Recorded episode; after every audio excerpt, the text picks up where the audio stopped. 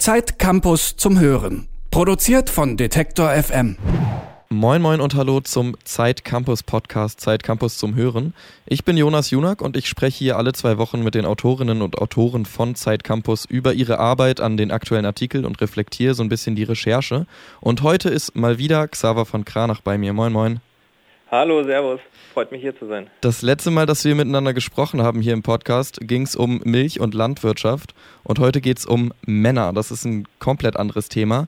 Aber du warst auf einer Messe, die heißt Mann sein. Und das ist auch tatsächlich, äh, wenn ich deinen Artikel ähm, richtig verstanden habe, genau das, worum es auf dieser Messe geht. Wie ist man Mann? Was bedeutet Mann sein? Und es geht um männliches Empowerment, wenn ich das richtig, äh, wenn ich das richtig einordne das ist ja nicht unbedingt naheliegend und wahrscheinlich nicht unbedingt ähm, jetzt so eine Messe, wo du sowieso sagen würdest, ja, da gehe ich hin, oder? Nee, äh, ist es nicht, aber ich hatte schon eigentlich äh, schon länger mal vor, was zu dem Thema zu machen, also zum Thema Männlichkeit und wie vielleicht auch eher jüngere Männer heutzutage äh, sich für ein Bild machen von Männlichkeit, sich die Frage stellen, was für ein Mann wollen sie sein und habe da aber immer so einen Bogen drum gemacht. Irgendwie fand ich es auch unangenehm, darüber zu schreiben oder mir darüber Gedanken zu machen, weil irgendwie bei diesem Thema man leicht abrutscht in so komische ähm, Ressentiments gegenüber Feministinnen oder gegenüber Frauen und es ist teilweise auch vielleicht so ein bisschen eine komische Szene. Und deswegen habe ich das eher lange nicht gemacht und jetzt dachte ich aber, hey, es, es ist jetzt echt mal an der Zeit, und ähm, wollte dann aber nicht nur von oben herab schreiben, sondern mir einfach sowas mal angucken und habe mir dann diese Messe rausgesucht, die eben in Berlin stattfand und die größte ähm, Männerkonferenz ähm, in Europa ist laut Veranstalter. 400 Leute waren da und wollte mir das einfach mal vor Ort angucken, wer da überhaupt so hingeht. Das heißt, die Messe oder das Datum, dass diese Messe, an dem diese Messe jetzt stattgefunden hat, war eher der Auslöser und ähm, du hast aber schon vorher immer so den Anlass gehabt oder immer so versucht, mal irgendwie da ranzukommen an dieses Thema, oder? Genau, genau so war es. Ich wusste nicht so richtig wie und dann dachte ich, ah, die Messe ist doch mal eine gute Sache. Und ich war mir noch nicht mal sicher, dass ich das dann wirklich zu einem Text mache. Ich dachte erstmal, bin ich hier zu meiner Chefin und habe gesagt, ähm, also ich fahre einfach mal hin und gucke mir das an, es interessiert mich so. Und es war noch nicht so ganz klar, was dann dabei rauskommt. Und dann war ich da eben den ganzen Tag auf der Messe und habe mir das angeschaut und eben auch mit den Leuten, die dort waren, gesprochen. Wie hat sich das denn für dich angefühlt? Also dein Artikel ist ja schon auch auf, mit einer guten Portion Humor irgendwie so ähm, versehen und auch ironisch, wenn man das irgendwie, wenn man das so liest. Aber trotzdem hattest du ja wahrscheinlich nicht nur den Zugang, das jetzt äh, zu betrachten wie so eine Folge Love Island oder so, oder? Genau, das war auch was mir, was mir wichtig war dass man sich halt nicht so total drüber lustig macht. Also ich, ich wollte es schon lustig machen und auch unterhaltsam und manche Sachen finde ich auch selbst lächerlich. Das schreibe ich dann auch rein, wenn dann da so Pickup-Artists kommen und so echt völlig mhm. krude Vorträge ähm, halten. Aber die Menschen, die da hingehen, die wollte ich total ernst nehmen. Also über die will ich mich gar nicht lustig machen. Und äh, diesen Spagat hinzubekommen, war halt so ein bisschen die Schwierigkeit und ich hoffe, dass das geklappt hat. Es ist interessant, dass du das sagst ähm, und so differenzierst zwischen den Menschen, die da irgendwie für den, die Inhalte sorgen und die Menschen, die das so konsumieren, weil ich auch das Gefühl hatte, ähm, dass ich mich, während ich diesen Artikel gelesen habe, tatsächlich so ein bisschen darüber gefreut habe, was ich für Privilegien habe, irgendwie in einem Sozialgefüge groß geworden zu sein und auch zu leben, in dem auch irgendwie ganz viele männliche Freunde um mich rum irgendwie so ein Forum bieten, um halt sich halt emotional auszutauschen. War das bei dir auch so, dass du da teilweise das Gefühl hattest, dass du fast so ein bisschen Mitleid mit äh, Menschen hattest, die da irgendwie diese Messe besucht haben, um sich da sozusagen ja fast Hilfe zu holen? Oder hält sich das irgendwie in Grenzen bei dir? Also Mitleid würde ich jetzt nicht sagen, aber ich fand es schon äh, schockierend auch. Also schon echt heftig auch zu sehen, dass dann da Leute auf die Bühne kommen, so Mitte 40-jährige Männer, Familienväter und die dann auf einmal auf der Bühne vor 400 fremden Leuten sagen, dass sie noch nie mit irgendjemandem darüber sprechen konnten, wenn es ihnen mal nicht so gut ging. Oder dass sie noch nie mit ihrem Vater ein ehrliches Gespräch geführt haben. Das, das fand ich schon krass. Und das, das waren auch so die Momente, wo ich gemerkt habe, ah, das, ähm, äh, das, das ist schon auch eine sinnvolle Sache, so eine, so eine Männerrunde mal. Weil also äh, ich halte eigentlich nicht viel davon, von so, wenn man so Sachen so trennt, also so Frauen Runden, Frauenabende oder Männerabende. So, ich habe auch das noch nie gemacht mit meinen Freunden. So, hey, jetzt machen wir mal einen Männerabend, nur Männer unter mhm. uns, dann können wir mal richtig reden. Ich finde es irgendwie immer ein bisschen komisch. Aber in dem Moment habe ich es schon nachvollziehen können, dass dann das ein Raum war, wo Leute zum ersten Mal in ihrem Leben das Gefühl hatten, hier kann ich mal ganz offen was sagen. Fand ich irgendwie überraschend. Du hast es schon angesprochen, das Thema Schwäche ähm, wird auch in deinem Artikel recht explizit so rausgehoben aus dem Ganzen, dass das irgendwie ja ein Überraschungsmoment war für dich, oder? Genau. Das war ähm, auf jeden Fall ein Überraschungsmoment und für mich dann auch so ein bisschen eigentlich der Kern dieser ganzen Veranstaltung. Okay. Irgendwie trennt das ganz stark so die beiden Pole da. Ich habe das Gefühl, einmal, dass es eben dieses, diesen Schwächemoment gibt, der da besprochen wird. Aber wenn man sich äh, Leute anguckt, die da ähm, Vorträge gehalten haben zum Beispiel und mal so die Webseiten von denen anguckt, geht es irgendwie auch ganz viel um Stärke zeigen. Mhm.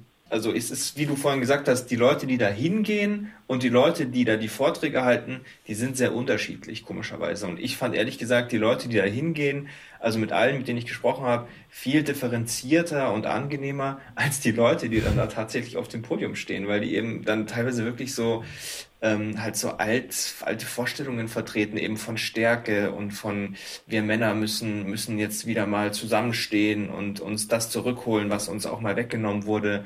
Ähm, die Mütter, die machen unsere Kinder alle zu Weicheiern und wir müssen jetzt mal hier auch für die harte Erziehung sorgen. Ja. Ähm, also nicht alle waren so, aber einige und das fand ich irgendwie auch ein bisschen komisch. Jetzt haben wir die ganze Zeit über diese individuelle Ebene gesprochen, ne, dass es irgendwie für viele Männer das fast so ein therapeutisches Programm da ist oder so.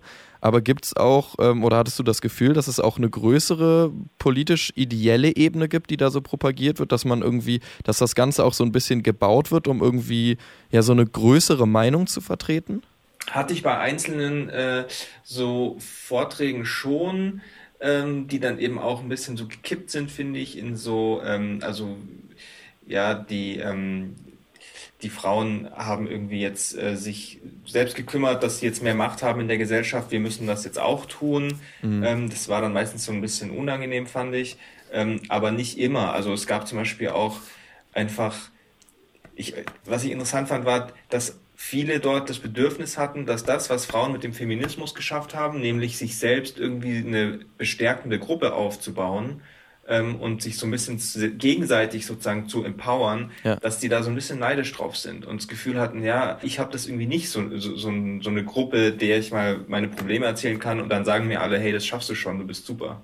Und ähm, das war, finde ich, schon so ein größerer gesellschaftlicher Moment, wo man so gemerkt hat, ähm, die wollen, die, die hätten gern so eine Art ähm, Männlichkeitsdiskurs. Ähm, und den gibt's aber noch nicht so richtig. Hast du das Gefühl, dass sich an der Stelle vielleicht so eine neue Spaltung äh, in der männlichen Community äh, aufgetan hat zwischen Männern, die irgendwie dieses Empowerment in der Männlichkeit auch wollen und sich mit dieser Männlichkeit irgendwie identifizieren wollen und Männern, die das auf gar keinen Fall mehr wollen, weil die damit einfach Probleme haben und weil die das irgendwie, ja, weil die das eher kritisch sehen, diese ganze Männlichkeit?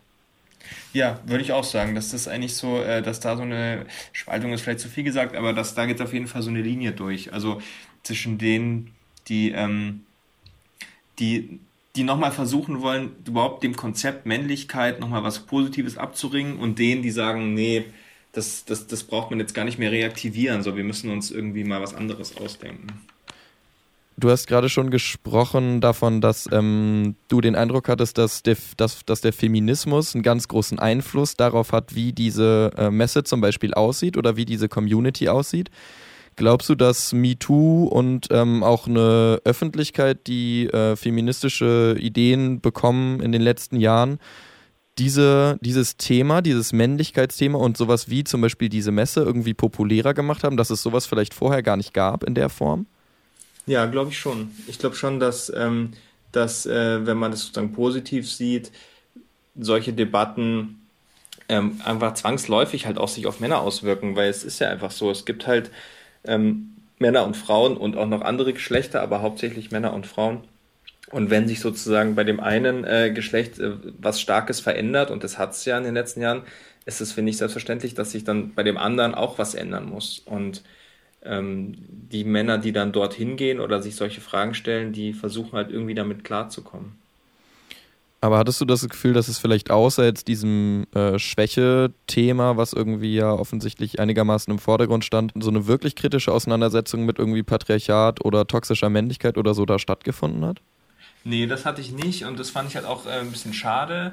Ähm, oder auch, also erstmal interessant einfach, dass so eine wirklich selbstkritische Diskussion über ähm, patriarchale äh, Strukturen in der Gesellschaft ähm, nicht so richtig stattgefunden haben das äh, habe ich vermisst, ehrlich gesagt. Und ich glaube, dass viele, die dort waren, aber eigentlich dazu bereit wären, sich damit auch auseinanderzusetzen und mit ihrer Funktion in der Gesellschaft. Ähm, aber irgendwie wurde das da nicht so richtig angeboten. Ich habe aber das Gefühl gehabt, dass äh, in Gesprächen mit den, mit auch mit den jüngeren Männern dort, dass das eigentlich für alle eine Selbstverständlichkeit ist.